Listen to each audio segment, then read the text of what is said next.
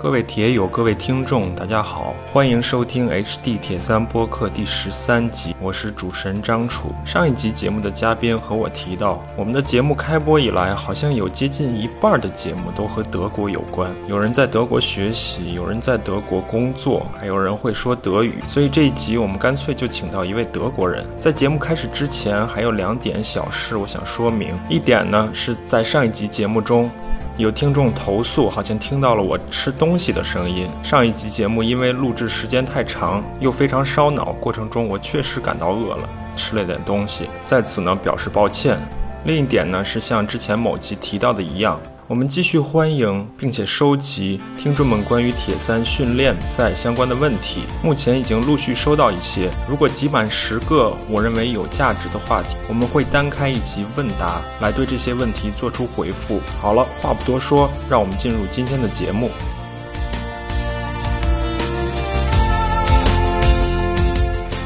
很高兴今天我们邀请到了一位住在上海的德国人，他叫 Peter Peter Walk。你的姓怎么读？应该 Peter。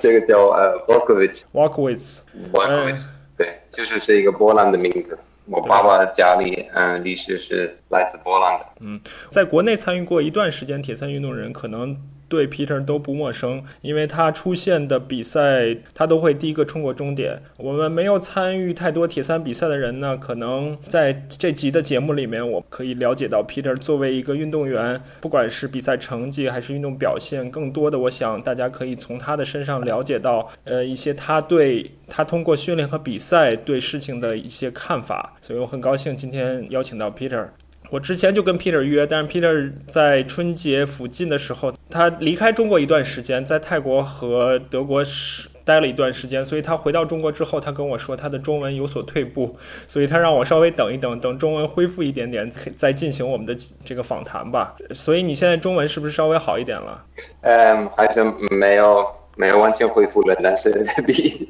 比前三个星期要好好很多。呃，现在因为还是嗯工作和很多的，就是情况还是在家里，所以嗯，我得到到外边去跟人家嗯相处沟通机会还是比较少，还是是跟什么外卖的嗯小伙子们或或者 嗯餐厅里面的服务员就是讲话，像像你这种的，就是嗯比较嗯轻松的。呃，沟通呃机机会现在比较少。其实你知道吗，Peter，我这个节目多少也受了一点早先你和米高那个节目的启发。就是你在大概一两年前、两三年前和米高做过一个节目，后来因为各种各样的原因，可能大家工作都比较忙，这个节目也没有正常的去更新，正常的去进再继续。嗯，这个这个很高兴听到你你呃受到的这样的影响。确实，我们就是放弃了这个。其中的一个原因是我们觉得没人在听我们的项目，就是太无聊了，就没有没有继续了。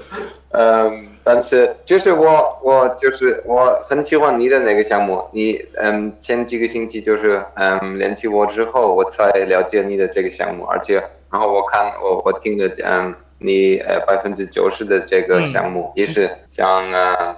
把我的中文就是恢复到正常。呃，我最喜欢还是当期。我觉得当期，呃，怎么说呢？当期像一个专业的可以讲故事的人，你就你就问他一个问题，或者你告诉他一个话题，然后你就让他报告几分钟。然后我很喜欢他的声音，而且他的那个东北的这个口音，非常的呃合适那种就是老外的，就是呃中文结结巴巴像像我一样的人，嗯的能力。他发音非常的标准，而且他的那个他也有幽默啊，他他讲事情讲故事非常的有意思，他不是那种说太多科学话或者运动方面等等，就所以啊，怪不得他为什么是我们的这个运动的一个最大的一个最好的一个嗯嗯代代表代表人，因为他非常有怎么怎么说味道，对。好啊，我不知道你身边的人更多的叫你 Peter 还是叫你什么名字？Peter 其实还有他的中文名，他的 Peter 中文名叫叫伍维德。你的这个中文名是从从哪里来的呢？为什么会起这个名字呢？嗯，这个不是我自己起的，就是大部分还是叫我 Peter。嗯，这个中文名字是我二零零八年的时候到中国来了，在呃四川在成都嗯读过一年的书。嗯。然后我认识了一个一个医学家，一个一个拍拍照和画画的一个人。然后，嗯，有一个晚上，他我们两个喝麻了，就是喝很多酒。然后他就，嗯，我们我们在谈什么？嗯，道德经就是嗯道教的那个一个理论，是那个呃无为而无不为。因为我在德国的大学里，我们我们学了很多的这个《道德经》，就是道家呃儒家的一些概念。嗯。然后我说到这个无为而无不为，他这个人，他跟我讲了很多，但是我都忘记了，因为我喝醉了。呃，反正他就是说，好，那我们教你，你的你的姓名是 Volkovich 很长，嗯，把 Volkovich 变成一个字，肯定是无，然后就是他选择无数的无，因为他觉得那个呃口天无就不。没有意思，或者没有什么，没有很很大的一个嗯影响。然后他给我取这个无，然后韦德是主要跟无为啊无无呃无不畏的这个概念有关系。有什么关系呢？我现在也不知道。但是他取了这三个字，然后说了好结束了。嗯。因为我也知道很多外国人，他们去一些像比如说就是嗯强龙或者一个很就是巨大非常的嗯非常激烈的一个名字，我觉得太夸张了。我也不喜欢外文的名字，就是发音翻译成中文，嗯，就是比如说皮特、彼得，嗯，这个也看得出来是嗯就是还是要我不不喜欢这个，还是要低调，还是要低调，同时有内涵一点，对吧？对啊，虽然这个名字也不是非常的怎么说传统或者正常的一个中文名字，但是嗯，非常的有缘分。他这个人，他就给我取三个字就结束了，就是十年就没有想到要改或者要换。啊，而且没有人在叫我韦德，有可能在成都几个朋友们，他们还是叫我韦德，然后他们叫我韦德还还在微笑，就是因为他们觉得这个名字不。不不，非常的时尚。好啊，所以你提到你是零八年来到中国，先是在成都住了一段时间，后来就一直在上海吧？哎，没有，我就是在呃，我是零一二零零六年在德国开始了嗯上学，嗯，就是呃读本科在波恩，在德国以前的首都，嗯，然后零八年到零九年在成都待待过一年，嗯，然后还是回到德国了。在德国毕业了之后，就直接到嗯那个上海世博会给德国嗯那个呃德国馆，就是世博会的这个德国馆嗯呃工作，然后这个之后还是回到德国了一段时间，然后还还是回到上海了，然后。嗯，通过不同的公司和工作，一直在在这里的。嗯，所以你主要住过的两个中国的城市就是成都和上海，是吧？嗯，是的。那如果当然你也来过北京，成都、上海、北京这三个城市其实是三个主要的中国城市，但它们三个之间呢又有非常鲜明的各自的特点。如果让你在这个三个城市之间做一些比较和你自己的感受的话，你你更喜欢哪个城市呢？或者说你觉得他们？三个城市各自的特点是什么呢？嗯，我最喜欢还是从一个你说的你你说到最喜欢哪一个城市，我就直接说成都，我肯定最最爱成都。嗯，有可能是因为呃跟我的经验跟我的就是在那边的这个历史有关的嘛。那时候我是一个学生，就是生活没有压力啊，就是非常的自由，然后就。呃，在于第一次到中国来，就是所有的嗯东西，所有的味道，所有的人，我觉得非常的有有意思。所以就是嗯，年轻的时候你也非常的兴奋的面对新的新的情况，所以有可能跟这个有关的。但是呢，我还是需要说，成都的这个这个地方非常的特别，像不不不一定跟吃的有关的，跟环境有关的，是吗？人家都是说成都有三美嘛，呃，美食、呃，美景和美女。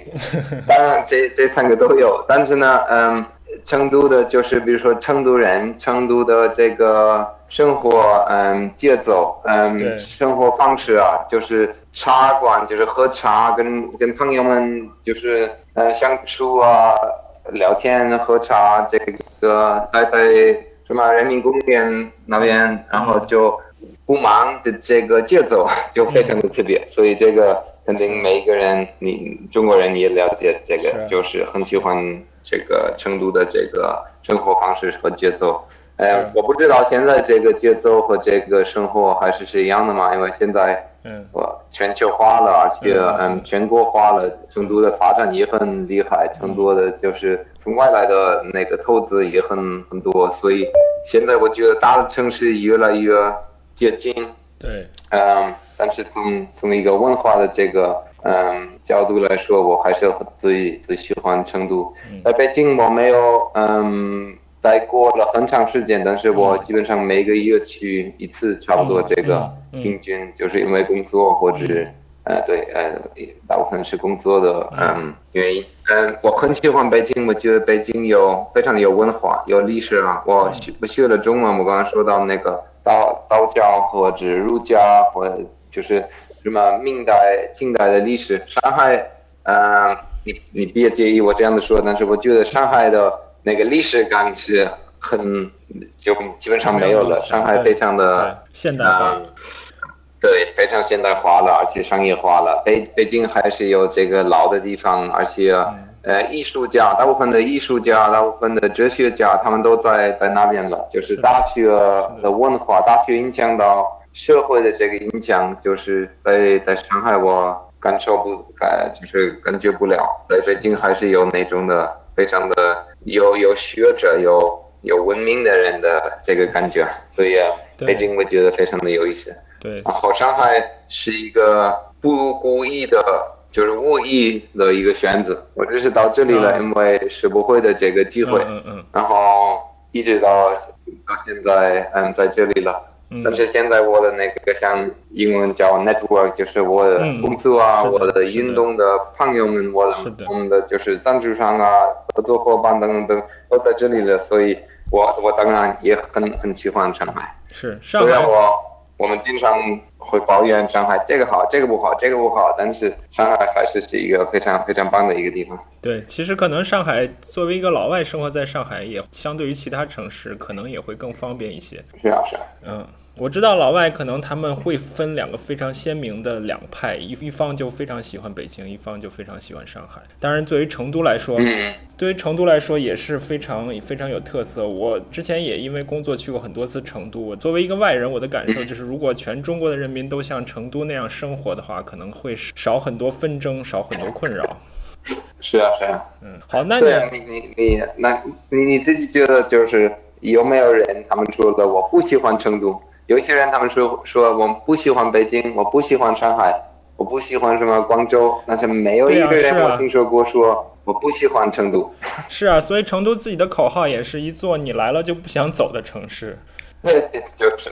对，所以你零八年来来中国学习，然后后来一零年之后又来中国工作。回到我们这个整个节目的主题，在那会儿你并没有参与太多的运动，对吧？是的，就是我是在成都开始了学习游泳，这个是唯一的。我之前就是铁三前的一个，嗯，可以说认真的训练，也不是训练，在我住在这个华夏，嗯，呃，叫什么，嗯。华西什么大学的旁边，他们大学里面有游泳池，嗯，所以我每天都去了。啊，嗯，第一天第一天我我就是蛙泳，我二十五米我游不了，第二天还是不行的。但是过一个两个星期，我就是蛙泳可以完成二十五米、五十米，然后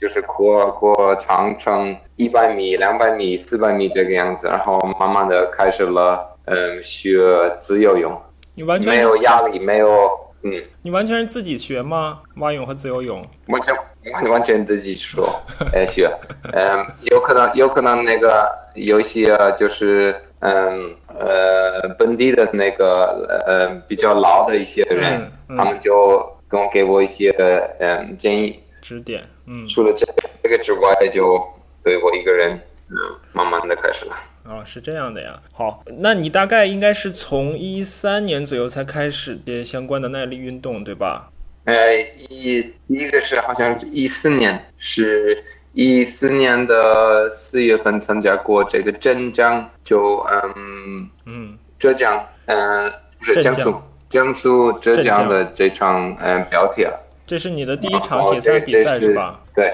是的。那你其实对，就是你虽然自己不参与，但你对耐力运动或者铁三本身应该不会太陌生吧？因为毕竟这个在德国也是一个比较流行的运动。呃，是的，但是比较流行的那个就是十二年以前，嗯、这个状态也不一样，而且，嗯、流行的意思是有这个文化，也有这个机会，但是它不如足球，不如嗯篮球，嗯不如嗯什么就是田径，嗯，项目，所以啊，嗯。我知道这个是大概是什么东西，但是我我不知道距离是什么，我不知道需要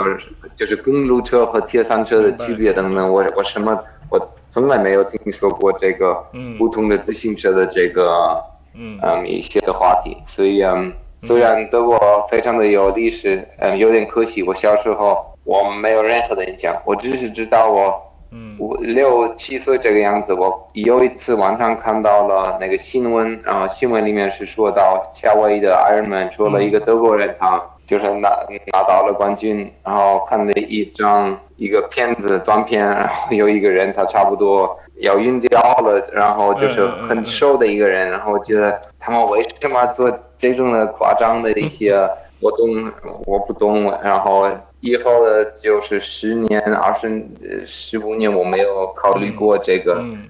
疯狂的这个 爱好。嗯，是啊，所以所以即使铁三在德国是一个相对流行的运动，但它毕竟还是一个小众的运动，不可能跟足球、篮球这样的运动相比，对吧？是啊，比如说你问我妈妈和我爸爸，嗯，杨弗利诺是谁，他们不知道，我的邻居们也不知道，嗯，有可能有一些特别喜欢运动的人，他们知道，但是一个爱足球的人，他也不他也不知道铁三到底是什么，OK。所以流行还是是一种有点夸张就是不不不这么流行。对，呃，那你一四年参加了第一场铁人三项比赛之后，我相信应该是你很快就发现自己开始赢得比赛了。我我们大家如果参加过铁三比赛，相对熟悉国内的铁三的业余运动员，那大家应该知道 Peter 出现的比赛，他大多会拿到。冠军，如果不是全场冠军的话，也至少是年龄组的冠军。所以你还记得你有什么比赛没有拿到冠军吗？嗯，呃有很多吧，呃，比如说，呃，Ironman 六周就是一是一八七八年，这个、嗯那时候有一个澳大利亚的一个小伙子，而且去年去年有很多，去年有那个。嗯，呃，秒跑，嗯，出来的几场比赛，我也没有拿到第一名。还有就是 Mitch Robbins，就是这个澳大利亚的这个运动员嘛，对，现在虽然他是专业的，但是他还是就是在比赛过程当中，我不管你是专业还是不是专业，嗯，对他可，所以就是有很多，谦虚了啊。那你，呃比如说你五年前参与比赛的态度和你现在参与的比赛的态度会有变化吗？你对自己赢得年龄组的冠军、赢得比赛，大概是什么样的一个一个态度呢？嗯，肯定就是五年前我还是刚刚嗯进入这个运动和文化，我第一个是没有任何的怎么说欲望或者一个目标，然后看到了我成绩还是不错，然后跟其他人比，跟国外的那个成绩比，跟就是看了不同的比赛的成绩等等，我肯定有那种的一种欲望或者一个目标，我想。嗯嗯，要越来越快。我知道我还还有一些很多就是可以进步的一个空间。嗯嗯，然后过几年我就发现了，我现我越来越经验过了这个运动，不不只是比赛，也是训练，也是呃发展，也是嗯一种自然的恢复的速度，或者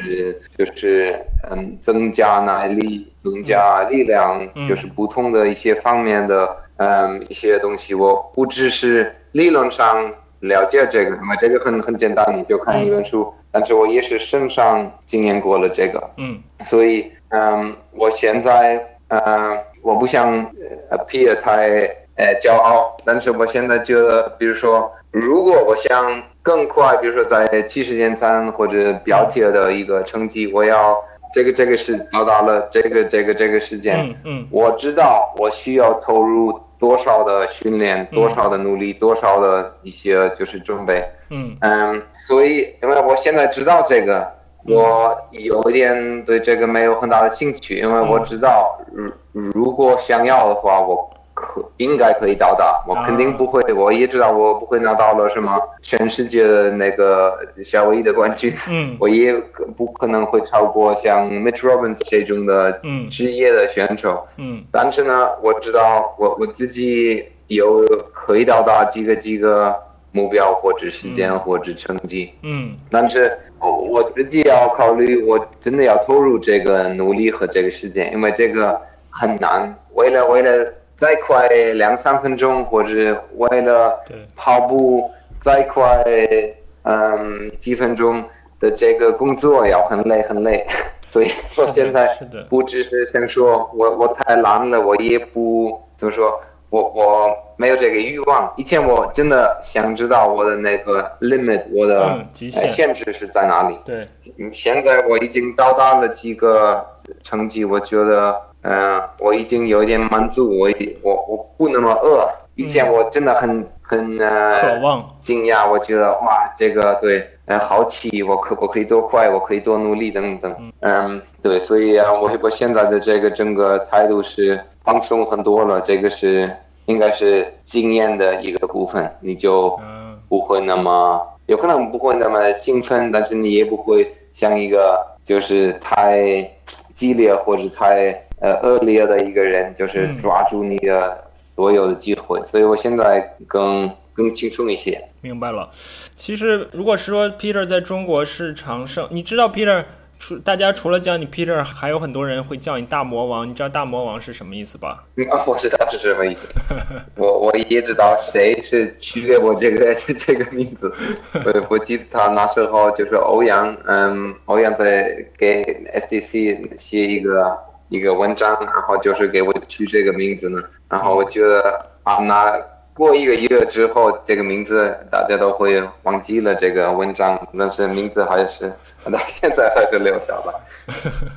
对，所以 Peter 作为大魔王在国内的比赛是所向披靡。其实 Peter 在整个世界这个层面上的运动水平也是非常非常可观的。因为我们看 Peter 去过几次夏威夷，他大概在年龄组会排到二十二十名左右吧。也我看了一下，他全场也就排一百。一百名左右，所以这就意味着，因为夏威夷的比赛，它几乎会吸引世界上所有。如果你在中国比赛的话，可能你可以说中国的比赛整体水平相对比较低，但是夏威夷它可以作为整个这个耐力运动、整个铁人三项一个很好的一个衡量标准。所以 Peter 在那种场合下还可以取得那样好的成绩，也证明了他的运动水平。那如果 Peter 让你现在看？在你前面的那个同年龄组的二十个人的话，你是不是也是刚才的那种看法？就是我其实在我前面的这个二十人，他们就有更多的决心，然后他们花更多的时间投入在这件事情上，所以他们的运动表现会更好一些。呃，有可能是这个，有可能他们跟我完全一样，或嗯，但是他们的战略比我好，有可能他们的体力、他们的嗯训练方式比我聪明，等等等，呃。确实，这个我我不知道，然后我也知道，在一个比如说好日子和非常努力的训练，我有可能排到前第十，有可能到前十名，嗯，但是我不可能会呃进入前五或者前十，我觉得已经哇，已经太难了。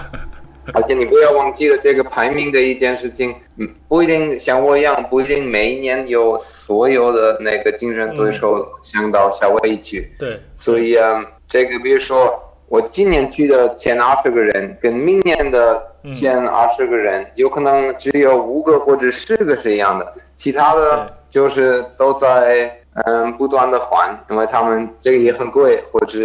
嗯像我一样就是不一定每一年要证明呃到小威去的这个人，所以其实这个排名只是当天和当年选择到那边去的，愿意投入这么多的时间的人在那边比，不是那种。职业的选手，他你真的可以百分之百相信 Frodeno 是最快的，因为职业选手一定要去。我们我们那个业余选手有很多，比如说苗浩，他不想去，那或者是他不想玩这个呃长距离，嗯，那他就他肯定比我比我快很多，或者 Mitch，但是他们选择他们不去，所以我在那边当天的这个排名也是一个，就是。当时的嗯出现的人的排名之一。好，呃，Peter 自己说过一句话，就是说他参与到这项运动呢，参与到尤其是在比赛中，他说 "It's not all about winning"，就是。不仅仅是为了取得冠军，他参与到铁三运动里面，还从他自己的角度来说，他还希望得到更多。所以，我们也可以聊一聊这方面，他通过参与到这项运动里面，赢得比赛之外的一些收获。不管是在中国还是在世界各地，也参与了各种各样的比赛。这些比赛本身，包括比赛中他认识的人，他结交的朋友，也给他带来了很多的体验。所以，Peter，你你在中国不仅仅参加铁三比赛，你还参与各种各样的。比赛有什么比赛是给你印象比较深、留下比较美好美好回忆的比赛吗？嗯，最美好的应该是我我我很喜欢的是那种呃跨黄河的这个游泳，嗯，就是公开公开水游泳比赛，是在青海这个超好玩，每年对在青海，在嗯一个是在嗯贵德，另外一个叫新华市。贵德市和新华市，它一个是在冬天，一个在夏天的时候。嗯，然后对你就是在两百米的海拔，在很冷的水情况之下，要过这个这个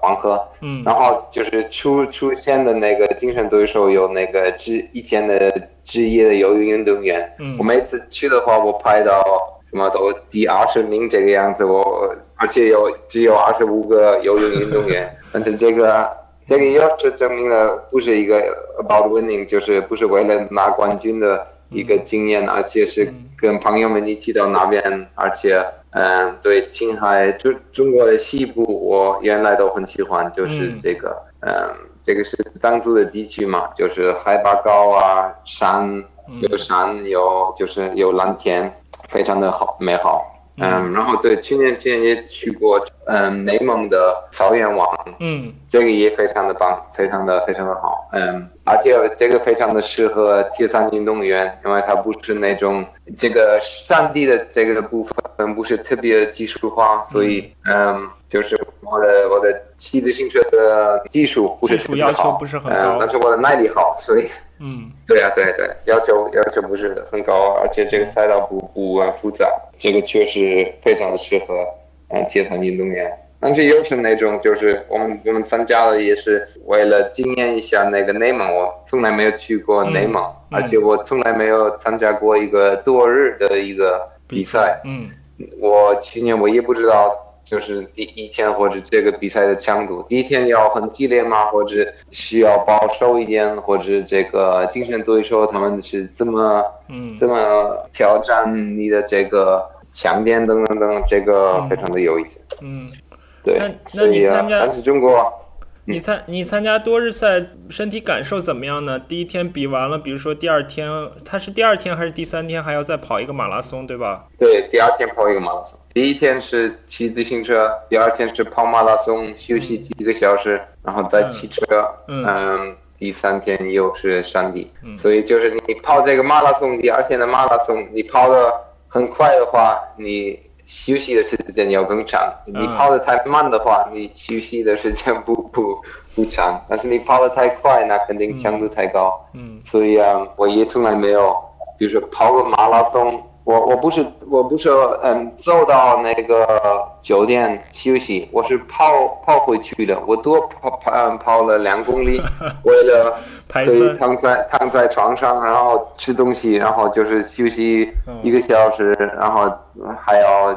出去骑自行车，所以这个这这个非常的有意思。嗯，呃，我理解就是你为了获得更多的体验，为了走到更多的地方，你宁愿去牺牲一些，比如说我们铁三训练的这种连贯性或者专一性，你是你是愿意做出这种这种妥协和牺牲的，对吧？嗯，是的。好啊，然后我们也知道 Peter 他以他的运动水平，他中间他有几次他是放弃了这个名额的。他并不是说我一定每年都要去夏威夷参加这阿尔曼的世锦赛。呃，你去了几次科纳之后，你的体会和感受是什么呢？因为你同时也去过德国的那场罗特 Challenge 罗特，这两场应该是长距离铁三比赛最重要的两场比赛，或者是最标志性的两场比赛。参加这两场比赛，你觉得他们之间的一个区别和给你给你的不同的感受是什么呢？嗯，不同的是，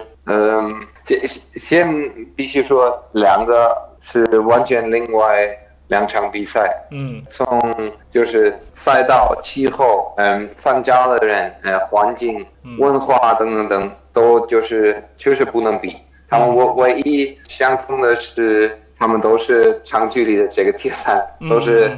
游泳十公里，嗯，骑自行车一百八十，然后跑个马拉松。嗯，除了这个之外，没有很多嗯呃一样的，所以嗯。不同的方面很多，就是从就是可以这样子说，科纳我觉得是更紧张的一个地方。在科纳出现的嗯精神对手全部都是世界最呃快的嗯运动员。嗯，你也可以了这样了解，你在科纳游泳的话，我我游，比如说你游泳成绩从五十五到。一个小时十分的成绩的话，嗯，你会跟百分之九十的人在一起出出水，嗯，虽然现在的这个出发的那个方式是改变的，但是我去过两次的时候，我每次游了差不多一个小时，我跟所有的人在一起，我不是那种像中国的比赛，就有可能人家游泳不不这么快，我不会在前面。出水，我就是我，我到岸的时候，在我的旁边有两三百多个人，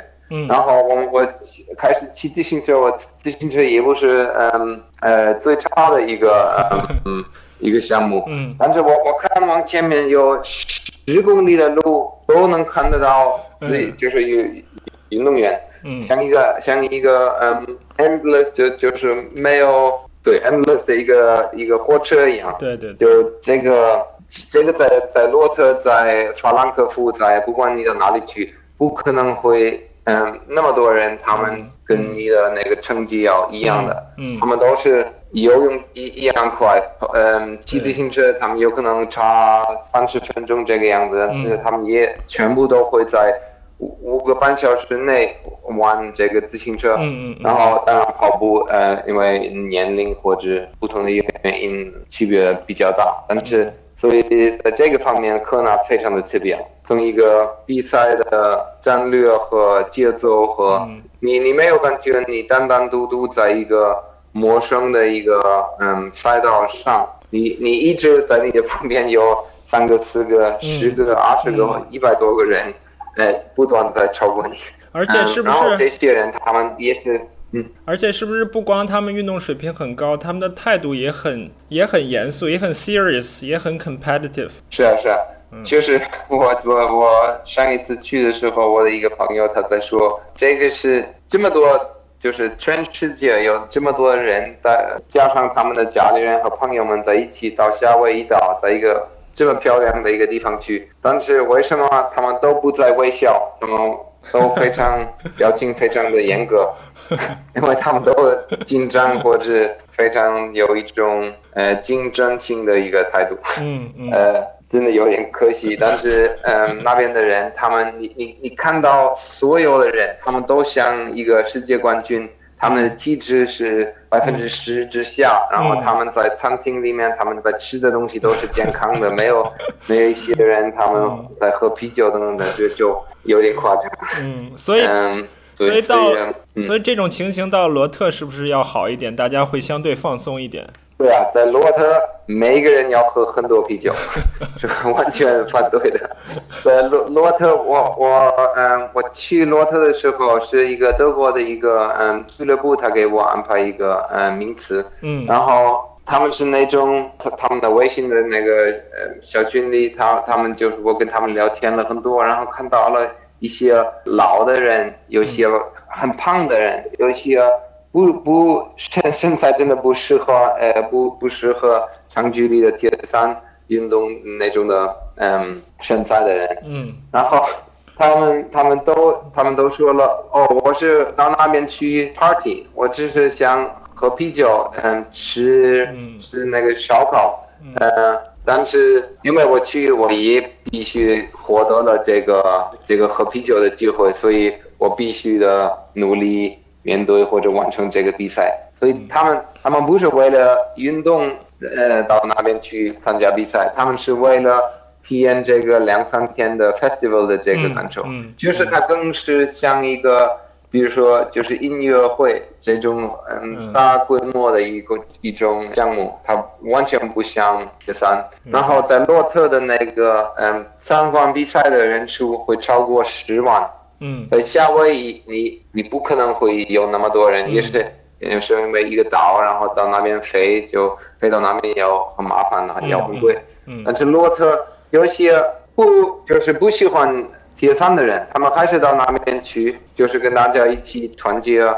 对。聚会一下，然后有很多人他们在赛道的旁边喝啤酒啊，给你加油啊，嗯。这个样子就像一个像一个社会性的一个规模方式一样。对对，所以就像你说的，真的像一个 festival 或者像一个 carnival，像一个嘉年华一样，是是吧？好，是是是，好啊，那你呃，我们刚才提到了你在中国以及在世界各地参加各种各样的比赛，尤其在中国参加比赛，你肯定也结交了很多的朋友，有老外的朋友，也有中国的朋友。那下面我们一起聊一聊你的朋友们，比如说你的你的老外的朋友们，因为我们知道上海的老外很多嘛，那你的老外朋友们有多少是参与到运动里面的？然后参与到运动里面的这些老外，他们是如何影响你的？包括你是如何影响他们的呢？就是我我得说，就是我的朋友们有两种的，一一个是一种是跟运动没有任何的关系，或者不是通过运动认识的，嗯第二个是呃就是通过运动认识的人，嗯嗯。所以呃两种都有，所以有一些比如说我以前的公司是一个建筑公司，嗯、嗯建筑设计呃嗯公司嘛，嗯。然后那边的人，他们他们是那种不喜欢户外运动，他们不喜欢太晒太阳，他们就是他们喜欢看展览啊，他们就是看电影，他们在商场里面逛逛，这种的 很很嗯。很正常的一个就是城市化的一种生活方式。嗯。然后这些人，特别是我刚开始了就是认真的训练的时候，他们很多人，他们以为或者他们觉得我我要疯了，因为他们不懂我为什么要六个小时在上海的就是边境或者骑到苏州，然后回来当当天的就是两百三百公里的自行车，嗯嗯，有有什么是什么样的一个魅力或者一个 我为什么这个嗯有这个积极呢？我发现了我之前的生活一直在缺这个户外和这种比较 adventurous 的一种生活方式。嗯我终于就是进进入了这个呃就是运动的这个文化或者这个社会，我发现了有很多跟我一样的人，嗯然后我非常的开心，嗯嗯，找到了新的朋友们，因为他们跟我一样。嗯嗯，这些人呢，他们不能说我影响到他们了，有可能我成绩越来越好，或者我的一些经验呃影响他们到选择到参加这场比赛、这场比赛。但是一般来说，我我必须说，他们是影响到我。啊。所以像像 Bruce 就是呃上海铁铁对。铁人嗯呃 SDC 的老板。这样的人，嗯他们最从从开始的时候在支持和做这种就是正规的 community work，他们是那种嗯没有没有那样的人，他们一直不断在 nurture 这个文化，那就、嗯呃应该没有这个文化，所以对嗯这个这个非常的重要。对，他们在培育对，然后就是中国人、外国人在这个方面完全一样。唯一的一个问题，我觉得，但是这个是在中国很正常的是语言的问题，就是中国人要跟中国人相处，然后嗯外国人跟外国人在要在一起。嗯为什么呢？因为语言的问题。如果他们愿意学习或者嗯，现在也越来越好，因为中国人他们大部分他们能讲英文，但是讲英文也很需要专注，需要还是要努力啊，等等等，有可能幽默不一样，有可能说法不一样，所以这个有点可惜，因为运动是一个超越国界、超过那个文化的区别。对，那你的你的老外朋友们里有没有比你说中文说的好的呢？有有有，当然。比如说我我老板他也是我的朋友，嗯嗯，他中文很好，但是我必须说的是，大部分的讲中文讲得很好，而且可以看书啊看字，嗯，这些人他们都是在大学里或者自己愿意的投入了一个一段时间，嗯，百分之百的学习的中文，像我在大学一样，就是在大学里到成都，在成都真的。挖出来了一年的时间可以学习中文，嗯，就是讲这种我们叫 taxi driver English，就是那种你在餐厅里面可以点菜啊、饮料，嗯，呃，跟跟出租车师傅讲话，嗯，嗯，这个都是什么人通过他们的女朋友学习的，但是他们也不能看出，他们也不完全了解这个呃语法或者对写字等等的，对，因为我也很难学，所以这个。因为我也知道有很多生活在上海的老外，他们生活五年、十年，他可能都不讲中文。对啊，然后北京的老外都能讲，我觉得很 很奇怪。在北京，所有的老外在在讲最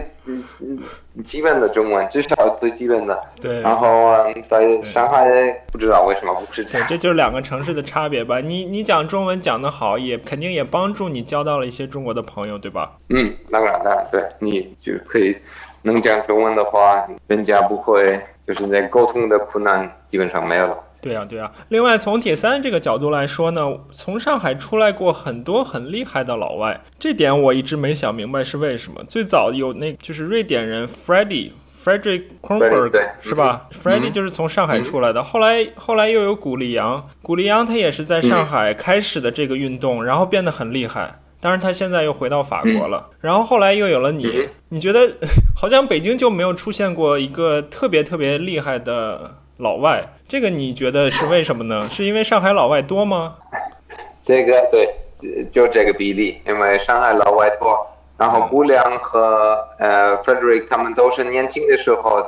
他们十五岁就。或者十二岁已经开始了在国外的那个铁三俱乐部里面，就是专业的那个俱乐部训练，不是那种中不不像中国的那种嗯国家队的这种俱乐部，是那种呃爱好者自己嗯组织的。但是呢，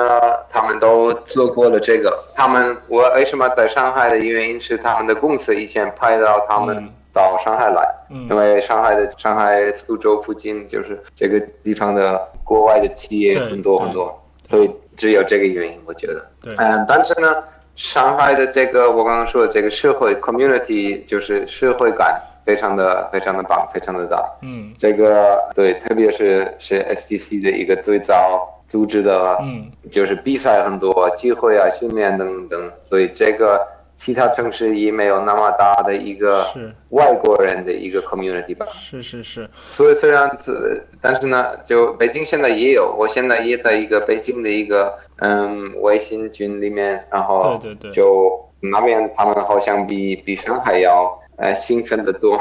嗯嗯，是因为 STC 就像你说的，STC 很早就组织一些本地的比赛，一些 local local races，这些比赛也培育了本地的一些整个运动的环境和运动的氛围吧。我记得你之前也跟我提到过，就这种 local 的比赛其实是非常重要的，包括在德国有很多非常非常 local、非常草根的比赛。我记我记得你跟我说很有意思一点，你觉得中国的比赛其实即使是 local 的比赛也显得很豪华了，都有。很多各种各样的大屏幕呀，有很多很完善的比赛组织、比赛比赛设备。其实，在在德国还有一些更更 local、更草根的比赛，对吧？对啊，就我最早就是我不记得，好像是什么第二次参加这个威海的比赛或者嗯千岛湖的比赛，就是我在我我自行车就是我嗯到最前面走了，然后。在我的面前有呃两辆警察警察的这个 嗯车子，然后电视台的直播。嗯，拍摄的人，呃，裁判都在我的身边，然后我我我真的在在在想一想，等下会会不会有一个 helicopter 像小威这样子在在天上呃出来拍我？我觉得太夸张了，就是那个这么精神对手这么乱，包括我就是那种爱好者，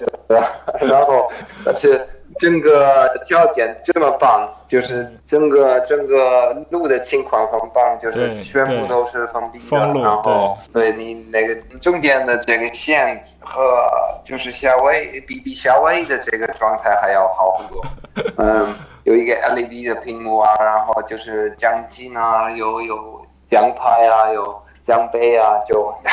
非常的非常的惊讶了。然后在在欧洲有的时候。竞争对手都非常的强，水平水平有可能嗯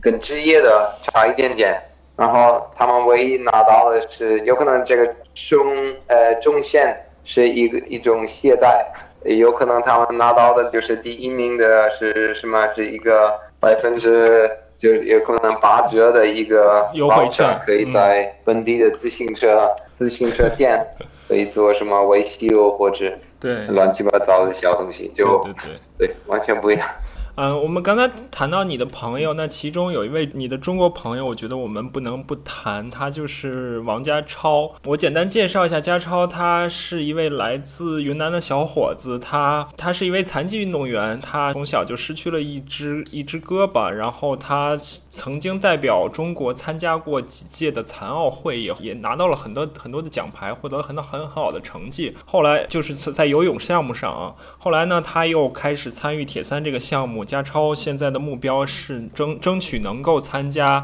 本来是今年的东京奥奥运会，现在被推迟到明年。加超的目标是他在作为另外一个项目铁三这个项目去参参加奥运会。然后 Peter 跟加超其实也算是萍水相逢吧，就是在比赛中认识的，对吧？但是在 Peter 跟加超认识之后，他们两个人就产生了很好的友谊。Peter 在后面也作为教练或者作为其他的身份帮助加超很多。Peter，你来给大家谈一谈你跟加超之间的故事吧。啊，好哦，就加超和我，我们是像一六年吧，嗯，一六或者一七年，嗯，在千岛湖，嗯。认认识的，我们我我们之前已经我见过了他一次，他见过我几次，但是我们没有沟通了很多。然后在千岛湖，我还记得他游泳就是超快，他就是在游泳的，就是我们差十米，嗯，一起出水，而且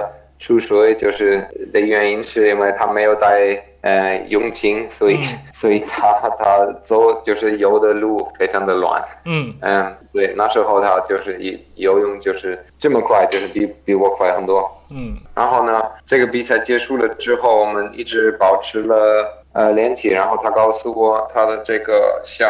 在第二个项目也要参加这个残奥。对。嗯，然后我问他。你的什么？你计划是什么？你的时间安排是什么？你的教练是谁啊？等等，他什么都没有想过了，他只是说我我想参加这个呃东京二零二零年，嗯然后我跟他讲了这个有点呃 naive，就你必须的准备好，因为竞争很很激烈，而且你的这个故事，你的这个呃能力等等等，你肯定会拿到了很多的赞助啊和合作伙伴。你你不要就是花你妈妈爸爸的钱单单独独到东京去嘛。嗯。然后他就嗯，我们就保持联系了。然后呃，我给他介绍几个嗯赞助商和他的一个合作伙伴，就是呃是一个荷兰人，他叫 Nick，他他是一种非常非常棒的一个嗯 entrepreneur。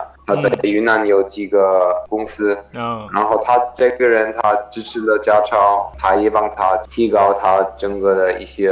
呃 marketing，他的推广的一些方式等等。嗯嗯嗯。嗯，然后我最早我给他介绍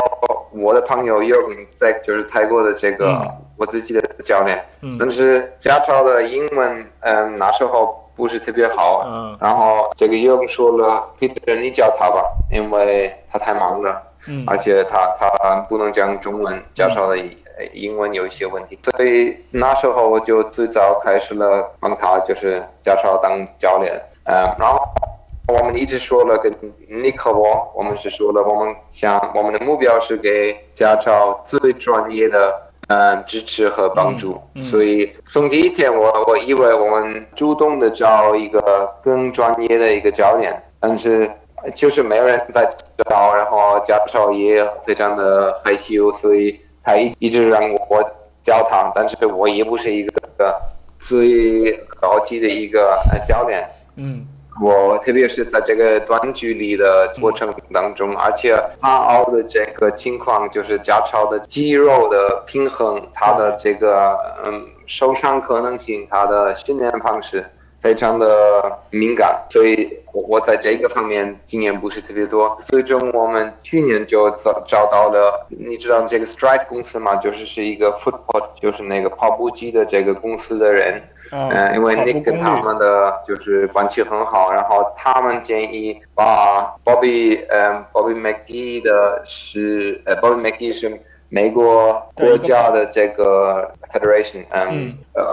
反正就是他是国家以前国家队的这个教练，嗯。然后他这个人他给家超介绍他的一个学生，嗯。然后现在家超和这个学生在学习，我现我现在在呃训练方面，我啊基本上什么都不做。啊嗯，对我我我教他，我觉得这个嗯时间非常的好，就是因为在最重要的这个时间，就是以前我们以为是呃奥运会的前九个月这个样子，他终于找找到了这个嗯一个更专业的一个教练，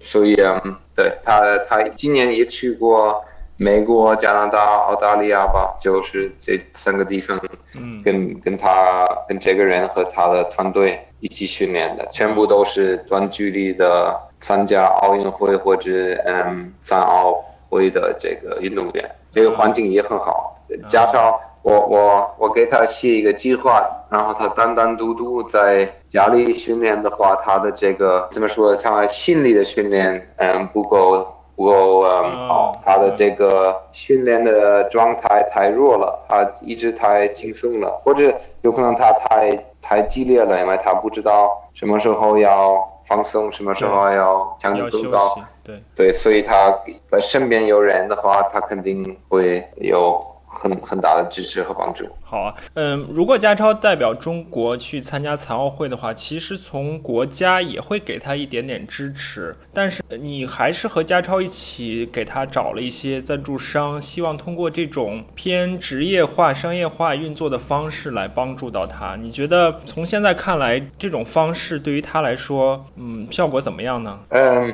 确实，我我不知道最最近的这个支持是什么，但是以前的这个支持跟跟德国是一样的，或者跟一个其他小国家。现在王家超是中国的残奥的铁三嗯。呃国家队，嗯。所以他一个人是国家队，对整个国家的这个组织也不是特别特别，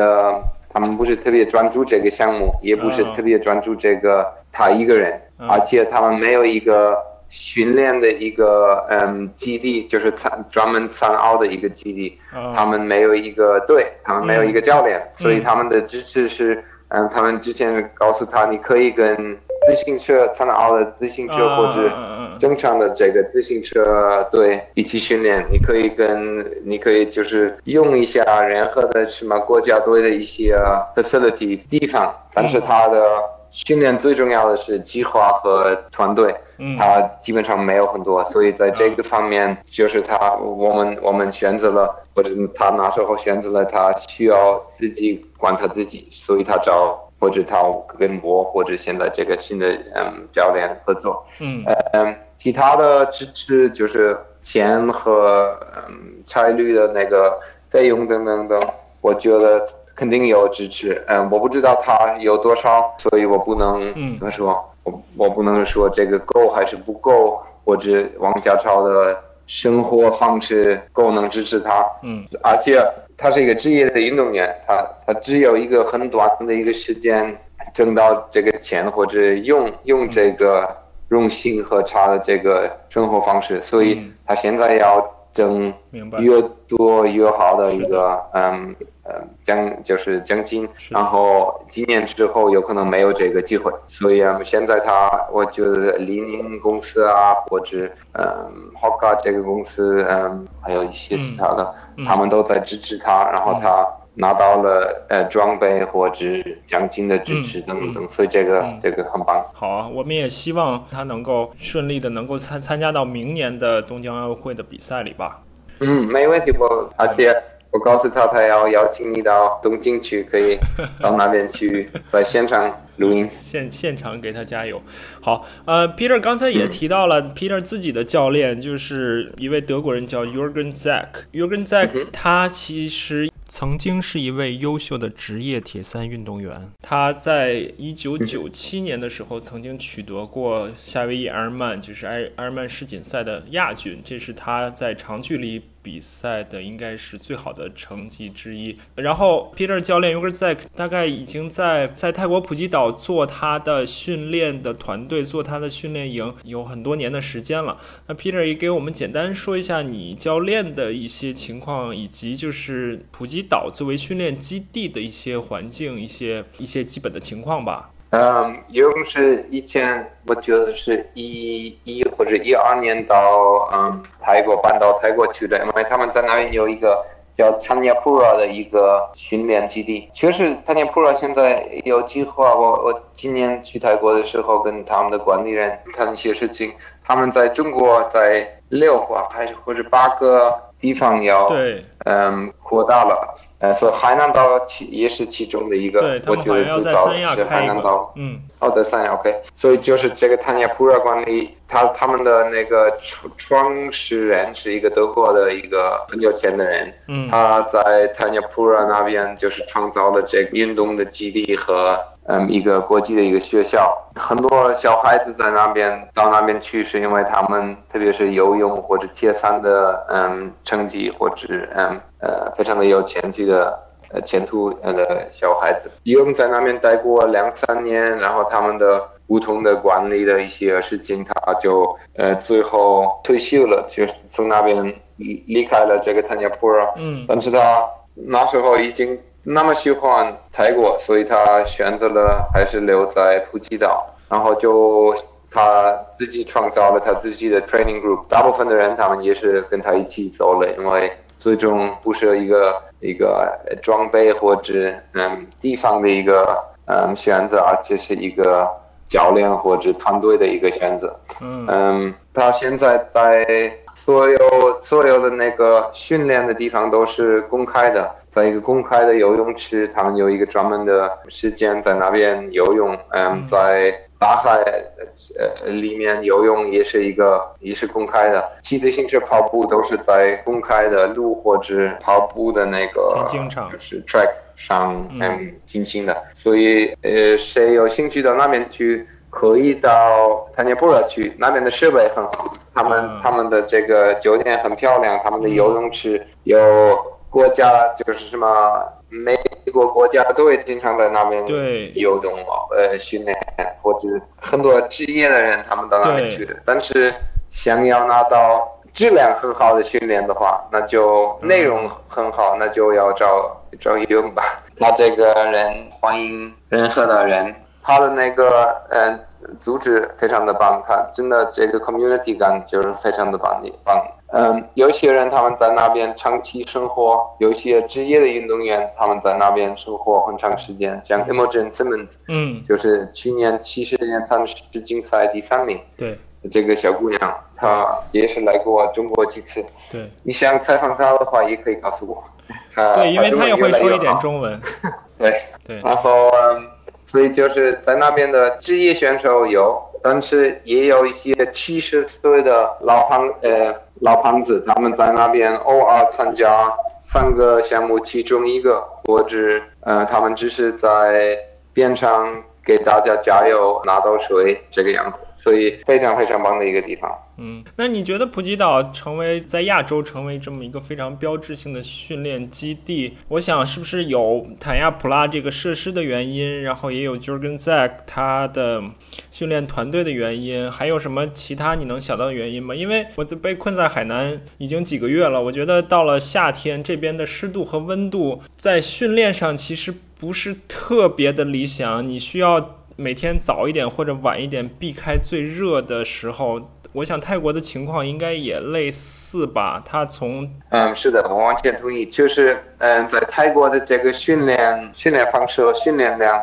跟其他的气候不一样。比如说，我们在泰国不可能会每个星期跑一百多公里啊，或者间歇的这个训练量和强度不会太高了，因为天气热的话，你真的要你挂了。就太热了，大部分的训练都是在晚上或者早上，呃，除了游泳之外，嗯，然后对你需要调整你呃调整你的训练，你不可能会按照很正常的这一个训练方式进行训练，但是中国或者不不管是北京、广州、成都。也是这样子，夏天的时候你也没有办法。夏天整个中国都要三十多度，确实上海夏天的时候要比泰国还热。是的，是的。所以啊，但是问题是泰国全就是整年都是都是那么热。呃，泰国确实夏天的时候不太适合训练，因为他们的那个雨雨季嘛，叫叫什么？嗯，rainy season。对，雨就是下雨下的太多了。嗯。所以最合适的一个时间是十一月到二月份吧。嗯。这个也是那边的游客最多的一个时间。嗯。但是冬天的时候热度还能接受。嗯。三月四月就已经。已经太热了，所以你呃，你现在一年会去几次？你刚刚的那个问题，为为什么是呃这么受欢迎的一个地方？对，应该是他尼亚普拉游泳和呃游泳当教练的时候，也有那个 Chris McCormick Mecca 这个夏威夷三次的这个世界冠军，他在那边也嗯吸引了很多多职业的人和这个条件，是，所以嗯。对，这应该是这三个原因之一。你现在一年会去几次吗？去普吉岛？嗯，就是我到现在差不多每年一次。我没也没有这个计划，但是一般一二月份上海很冷的时候，就是过年没有什么事情做，那就经常灵活的选择到到那边去了。嗯，哎，今今年在那边待了那么久，这个是特殊的情况吗？好，呃，确实，因为我看到一一些国家队啊、职业运动员啊，他们也会去普吉岛去做一些训练。有的时候，他们就像你说的，他们即使是呃用分开的设施，即使 Jurgen 现在不用坦亚普拉的设备，不同的队伍也会在一起做一些训练，对吧？是啊，是啊。比如说今年的二月份我在的时候，有日本的国家队和。呃，挪威的国家队，包括 Christian Blumenfeld 和 Gustav Eden，嗯，呃，他们都到那边去了，待了三个四个星期这个样子。他们通过 Young 就是 Young 的咨询进行了他们的训练。我们不是全职的跟他们在一起，因为他们比较特别，但是我们百分之百分之三十的训练是跟他们在一起。很多人他们就不想去参加 Pro。有一些人，他们也去参加普拉，因为他们专门需要这个条件条件。但是，比如说游泳国家队，他们肯定需要一个很好的游泳池，不想跟其他人在一起。铁三运动员和铁三的这个铁三队的这个成本和这个嗯格式也没有一个国家的游泳队这么专业，所以啊，也跟跟经济情况有关的吧。是是好，那我们最后再聊一聊关于训练上面的一些事情吧。因为 Peter 这么多年的训练和比赛，自己也做一些教练的工作，肯定也有一些心得。首先就是你觉得 Peter，你觉得你自己取得这么好的成绩，运动水平、运动的表现这么高，更多的是因为天赋的问题呢，还是因为训练的原因呢？肯定是训练的原因。我我也很很想说。就是有一个这种浪漫的一个梦想，是因为我这个人很棒，他这完全不是。那你觉得自己第三第三就是是训练，持续性的训练。那你觉得自己在这个整个从身体条件上，多少也有一些基因的影响吧？当然也有，就是比如说我不是我我没有什么很大的一些什么病，而且我身材比较，我原来都比较瘦，我不是适合就是爆发力很很高的运动，我也不适合那种。呃，weightlifting 或者武术的这种运动吧，肯定跟身材有关的，但是不是唯一的，嗯，或者最大的一个。嗯，原因吧，因为你刚才你刚才提到，你觉得现在自己多少已经掌握了铁三的一个秘密，就是你自己能感觉到自己投入多少就能够获得多少的回报。这点其实对于很多人来说，已经是一个非常不容易的、非常不容易的一点了。有很多人他并不能感受到我的投入和我的产出之间能够就是能够建立一个明确的关系。那如果说你更多的把自己的目前取得的成绩归功于训练的话，那其实你的训练也并没有，因为耐力运动需要投入很长时间，需要一个长期的一个构建的过程。但是你从一四年开始参加铁三比赛到现在，也并没有经历太长的一个过程。那你的训练有有没有什么秘诀呢？嗯，没有，就是秘诀，秘诀就是你刚刚说的，从一就是一五年到现在，我基本上每个星期六天。训练，嗯，然后就是到达了这种，我现在可以感受或者我知道现在要投入多长的多少的训练等等等，这个也不是一五年的时候嗯发生的一件感受，这个是有可能一年两年以前，有可能是去年才慢慢的开始就是呃就感觉到的一点点，呃，他不是一下子就知道哦我。知道这么做，然后就这么做。然后你呃，通过一些超过训练训练的，就是过度了，呃，有可能受伤了，有可能就是嗯，有一些没有进步，有一些退步，嗯，有一些完全没有训练的一些时间。都通过了这些经验，你慢慢的会知道你的身体的反应，比如说，嗯，要训练怎么样，训练的哪一个内容是最适合我，然后我现在的那个耐力的基础存在的话呢，就我就嗯添加一些爆发力或者速度的训练或者力量的训练等等等，我的那个核心的力量或者整个的那个。耐力力量基础够了吗？还是很多不同的一些方面需要添加在一起？嗯，所以啊，这个我我有我不能说每一个人会到达了任何的目标，但是如果你在一个认真的分析分析你自己的身体和这个可能性，嗯，你差差不多可以算起来你的最好的一个状态，然后你可以按照这个目标。设计很细节的一个训练计划，嗯，和一个过程当中，但是这个也只是一个计划，然后计划还是是你自己要进行的，这个不是一个教练或者科学的一个任务，这个任务还是在你的身上，所以，嗯，我唯一的能就是骄傲的说是，我不是身身体非常的条件非常的好，我我可以说的是。我非常的认真在训练，这个是我唯一的，我真的骄傲的一个部分。我不管是下雨或者，嗯，我累不累，或者我，嗯，女朋友还是 想就是不不要这么早，嗯，让我起床离开家里，我还是去的话，那这个是这个是我的投入。嗯，所以这个。这个心理的这这一个方面，很多人他们不再考虑，他们只是以为哦，我轻轻松松或者我很努力的训练，但是太努力的话，强度太高的话，那也不对。嗯，所以就是你通过非常认真的训练，实现了一种对自己身体非常了解的这么样一个感觉，对吧？对，讲了那那么多话，然后你用一句话。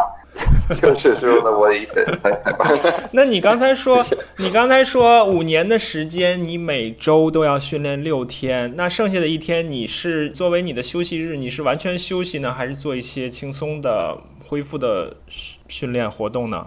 没有完完完全休息啊，你会每周有一天完全休息是吧？嗯，那你对有的时候有一两天只是游泳，对我来说也比较轻松。我不是那种六天训练不意味着我六天在训练三个小时，这个肯定周末的时候训练量很大，但是周一到周五我其中一天游泳一个小时，一天休息，那另外三天不会超过两个或者三个小时，因为我还是要上班的。所以啊，我训练的这个时间也不会超过，平均不会超过十五个小时。啊，这正好是我想问你的，就是你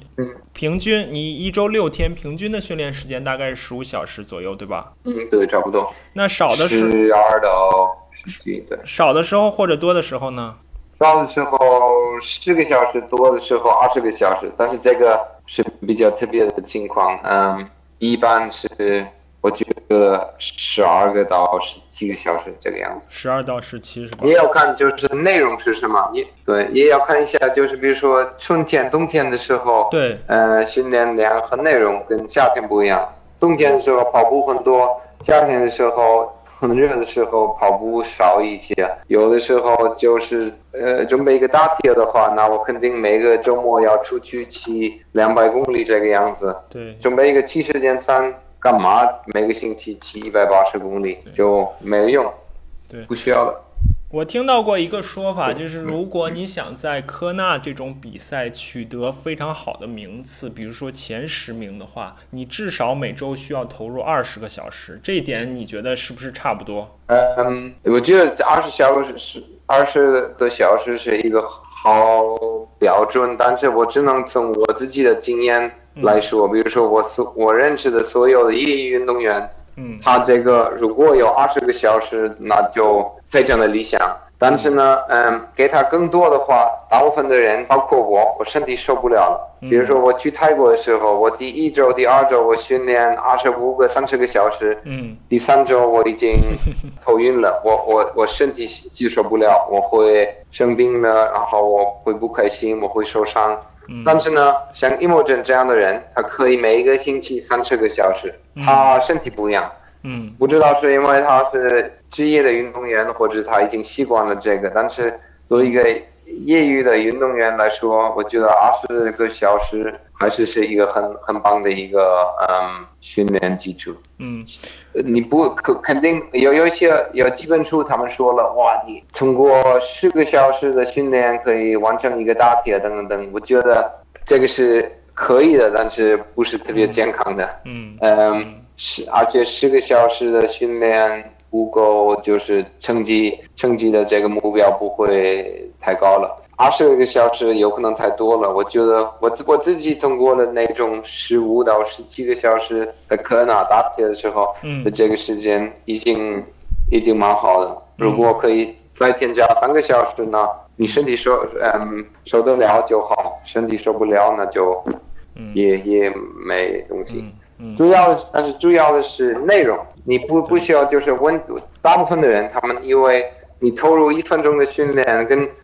嗯嗯，举个例子，跟吃东西一样，人家都是在说那个卡路里，嗯，蛋白质的卡路里，嗯，脂肪的卡路里，嗯，碳水碳水物的卡路里都不一样。对，呃，你身体不是在同样的情况之下在用它们了。训练是一样的，你不能说一个小时的训练，你是一个小时强度很高或者强度很低，有氧或者无氧，呃，间歇或者呃不断的跑跑步等等等，这个。都有区别，所以啊，人家都以为一个小时的训练是一个小时的训练，但是训练不这么嗯这么简单。嗯，你刚才也提到，就是说自己成功的秘诀是能够日复一日、年复一年的保持训练的这种连贯性。那比如说今天今天是周六，然后外面下雨了。我的训练计划里面安排的是五个小时的骑骑车，那你是不是可以做到？我外面下雨，我就在家骑五个小时的骑行台呢？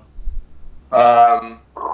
可以是可以的。嗯，就是对，比如说我自己的，我我教的运动员，呃，其中有两种，有一种他们是不管我告诉他们怎么做，他们怎么做，然后另外一种是他们了。非常的了解他们自己。他们说了哦，现在外面下雨，我不想在外边骑。但是室内他们不想超过三个小时的训练，嗯，那就不可能会让他们五个小时在一个嗯 steady state，就是静态的一个模式去骑这个骑行台。嗯，所以嗯呃，这个可以调整，也需要。我们不要忘记了，我们不是职业的运动员，我们可以按照一个人他喜欢什么内容进行这个这个训练。嗯，多给他一点的这个跑步，或者少一点给他游泳，会会不会真的影响他的那个成绩吗？嗯，这个可能性不一定是这么大的，需要需要创新的嗯设计这个一个训练。但是呢，一个方面是很多人他们都是以为哦，我只想做。我最喜欢的一些动作或者内容，所以他们有一些人他们不喜欢强度太高，有一些人他们特别喜欢强度很高，他们不喜欢这种有氧的强度低的训练。嗯，所以啊，这个这个没有没有一个一个整体的一个说法，而且需要需要商量和有的时候要打一个运动员的屁股，有的时候。可以跟他说了，好吧，那你就在室内骑呃两个小时，然后我们有可能讲的不一样，不是那种无氧的静态的。嗯，那你自己呢？你也会跟自己讲条件吗？你也会跟你的教练讲条件吗？嗯，我不会，就是我我我不知道这个是一个非常德国化的一件事情，但是我百分之百相信我的教练。然后我每次在泰国的时候。他一直在批评我，然后然后我发现了，就是我想跟他商量，或者我说哦这个哦这个我我我我哪里不舒服，我这个不好，我我外边太热了，外边太冷了，就是我的自行车有事情等等等。他就是说他是那种老年代的一个人，他就是说我们八十年代的时候没有训练的什么科学的方式，我们没有一一本书，我们就是自己到外边去的，不管是下雨还是。是零度还是四十度，我们都是进行了，就是最激烈的训练。所以虽然这个态度现在也是嗯落后了，嗯，但是嗯从一个怎么说心理状态来说，我我很羡慕他这个方式，然后我就他怎么做我就怎么做。对，我知道。让我在室内六个小时 不看电视的一个骑行台上骑行，那我就这样做。嗯，我知道，觉儿觉儿跟 Zack 他本人是一个比较老派的这种运动员，他好像也不用心率带，也不用功率计，就完全根据自己身体的感受来。所以你是不是也从他身上学到了一些？就是你在评估自己身体状态的时候，也从不同的角度，尤其是从主观的感受去。评估自己的感觉呢？嗯，对我确实我嗯，简单的可以这样子说，但是我有一个很大的一个嗯意见，我我必须说，用了解这个嗯，比如说功率啊，或者是心率啊，它的科学，他了解这个科学，我每次非常的惊讶，他知道了最近的一些什么科学家的一些文章等等，他什么都了解，只是但是呢。他他总是来在说，大部分的特别是业余的嗯运动员，他们还没有创造了身体自己的一种感受和一个嗯嗯训练的一个嗯平衡，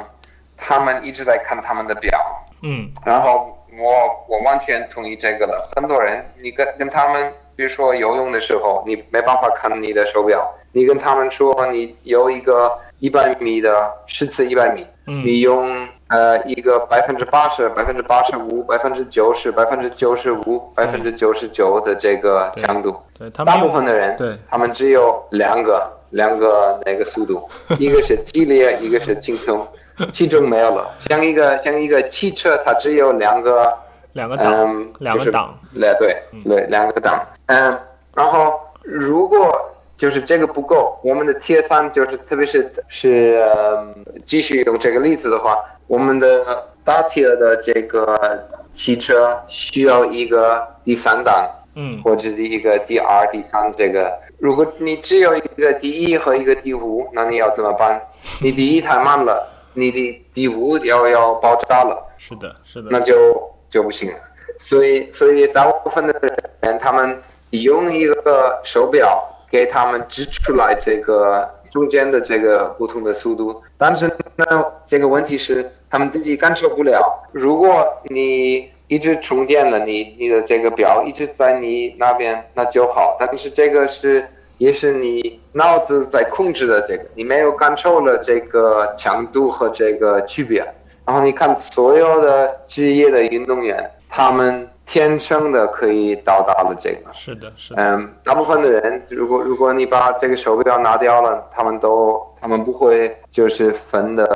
这个样子。或者你跟一个人说，你跑四百米用呃七十五秒，七十或者八十秒或者八十五秒，嗯，他们都达不到这个这个时间，因为他们呃，你一把他们的工具拿走了的话，他们的设备拿走了的话，他们就。不知道要要做什么，是，嗯，所以他目标目目标是这个创造这个感受，他他不是说科学或者这个新的一些训练方式，非常的细节算起来的这种训练方式是呃没有用的，他只是说，嗯，一个好的整体的一个好运动员，对，他需要这样子一个态度，是的，他如果如果我我需要的。话，他可以明天就开始把我的训训练计划变成那种多少瓦特、多少瓦特等等。等。我也跟他说了，七星台里面，七星台的那个，我我还是因为我没有很大的那种感受，我还是提醒他的时候告诉他，告诉我这个我那个功率，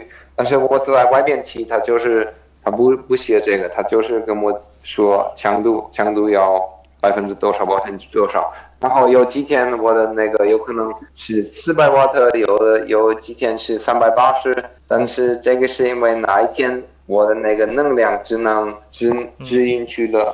我我是这样子。嗯。而且不同的味道，不不同的条件，你下坡上坡，你的那个功率的不同的情况，你的就是太阳是晒到你的你的身体上，或者外边热，嗯，凉快等等等，你你都要考虑。把这个考虑进来，你不可能每一天所有的情况是一样的。很多人他们在笑我，但是你我我真的在说，你需要感受一下你的环境，你需要感受这个赛道。嗯，你看这个黄法登，就是自行车的运动员，他们天生的了解这个战略和呃身边的几个人和就是风、温度啊等等等吃什么东西的这个条件。是，所以我们刚才说了，就是身体感受其实是一个，也是训练的一方面吧。另一方面呢，就是心理上面的一些磨练。在不管是你骑六个小时骑行台，还是你日复一日的这个训练，你是不是也能感觉到你的心理是在逐渐的变强大呢？你的心理的强大是不是反过来也给你的训练，反过来也给你的运动表现，甚至生活中工作上的任何的其他的方面有所帮助呢？嗯，那肯定就是就是心理训练这个方面是一个。比较比较新的一个项目，就是科学和就是呃专家嗯的这个研究，在这个方面也没有发达了很多，嗯，而且在业余的运动方面的这这个领域的嗯内容还是非常的，我觉得乱七八糟，嗯，你看这个像嗯 e l i o t Kipchoge 或者嗯。职业的，就是 Michael Phelps 这样的人，嗯，他们是。非常职业的、单独的，就是主动的面对这个这个领域。他们真的有那种心理的课，他们就是他们在游泳池外，或者就是体体力的那个训练之外，嗯，单独就是呃有有几个小时的训练做这个。通过很多不同的，就是像嗯呃冥想、像 visualization 等等等，对，嗯，这个方面很很呃很重要。但是问题是，很多人他们在以为这个是跟瑜伽有关的，或者跟宗教有关的，或者是女孩子在在做的，就是比较软的。呃，有些人他们说哇，正确的 Ironman 他不需要这个，我只是通过我。嗯，那个 willpower 就到达我的目标。嗯，这个有些人他在这个方面天生非常的强，但是他也有限制的。嗯，唯一的真的可以嗯超过他们自己的一些限制的人，他们了解必须的嗯嗯面对这个这些嗯挑战，呃，包括嗯在空叫什么 astronaut 嘛，空间空间员嘛，啊，宇航员，呃，太空太空员，嗯，宇航嗯，员，对他们这些人，他们有职职业的，就是专门的一些课程，因为 他们需要准备到一些最激烈、最极端，最严格的一些情况。对，但是有呃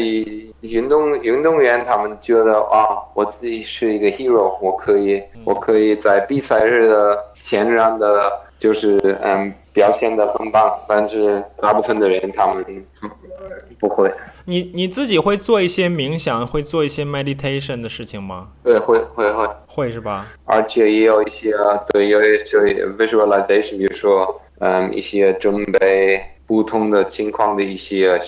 训练，嗯嗯对。嗯，好啊，我们聊了很多了。其实关于训练本身，还有几个比较重要的方面。这样，我提某一个方面，然后你给呃，你给我们业余运动员说一点最重，你觉得最重要的一点，你的建议好不好？对。那比如说在在工作和生活的平衡方面，或者说工作和训练的平衡方面，你的最佳的建议是什么？嗯，set 呃，英文英文可以说 set priorities，你需要选择啊，最重要的是什么？优先级。嗯对，嗯，好。那在按照这个按这个选选择可以分得很细节，嗯，时间或者物流的一些家庭或者嗯一些方面。好，那在饮食和营养上，你觉得最重要的事情是什么？呃，在哪一个方面？饮食和营养 （nutrition） 和 diet diet。啊，嗯，最重要的是比比训练更要嗯看你自己喜欢和你自己的习惯和自己身体的反应。你不要你不要看你身边的人在做什么，你不要看一本书他在写了你平均需要多少多少，嗯你真的需要研究你自己想要和需要什么样的营养和呃饮食。好，那在力量训练方面，你觉得有什么样的建议？呃，必须做。嗯嗯，不做的话，就你会放弃很多的机会。所有的职业的运动员他们在做这个，而且他会避免你的受伤可能性，会让你的恢复更好，而且会支持你的能量和成绩。主动的很明显的可以感受到这个。好，暂时就能想到这么多。然后今天很高兴和 Peter 聊了这么长时间，我想肯定还有一些没聊到的。那在这个特殊的时期，你自己的心理是怎么调整的呢？你训练是怎么调整的呢？我其其实因为我我运气那么好，我就是训练没有呃受到很大的影响。嗯、在泰国就是可以游泳、骑自行车、跑步。回到上海之后，恰恰是游泳池刚又开门的一个期间，嗯。所以嗯嗯，我基本上在这个训练方面，嗯呃运气非常的好。但是呢，嗯，我们是训训练有三个项目，嗯，像你受伤或者有的时候出差呀，或者节日跟家里人在一起没办法游泳，或者这个情况嗯之下，你也可以在现在的这种嗯的一个期间创新一点，嗯。可以多一点骑自行车，多一点跑步，或者少一点跑步，多一点游泳。就是你你看一下，而且你可以利用你现在的那个时间，因为好像所有人现在唯一的获得了是时间，是吧？大家都没有以前那么忙，嗯，你就可以做一些核心训练，呃，心理训练，你可以做一些拉伸啊、瑜伽，呃，或者学一些嗯呃科学理论，嗯，呃尝试一下不同的一些嗯营养的一个一些产品等等等，嗯所以这个这个非常的有可以创新一点。现在的就是没有一个正常的一个习惯，你就随便嗯 experiment 一下。嗯，好啊，那希望大家也都能 保持在创新的条件下，也都能保持训练的这个热情。然后等到我们社会秩序重新恢复正常之后，大家又可以去参加比赛。嗯，说得好，对，我们都肯定很期待这个嗯赛季又开始的一个时间，是啊是啊需要用耐心等待。是，所以谢谢 Peter 啊，也希望在以后各种各样的比赛中与你再相见。谢谢张叔，我们保持联系。好啊，你谢谢。想跟呢家超跟莫真呢录音一下，你你呃呃告诉我哈。好啊，没问题，谢谢你啊，咱们，今天先到这我们保持。联系哈。好，拜拜啊，好，谢谢，嗯拜拜，嗯再见拜拜哎，加油。加油。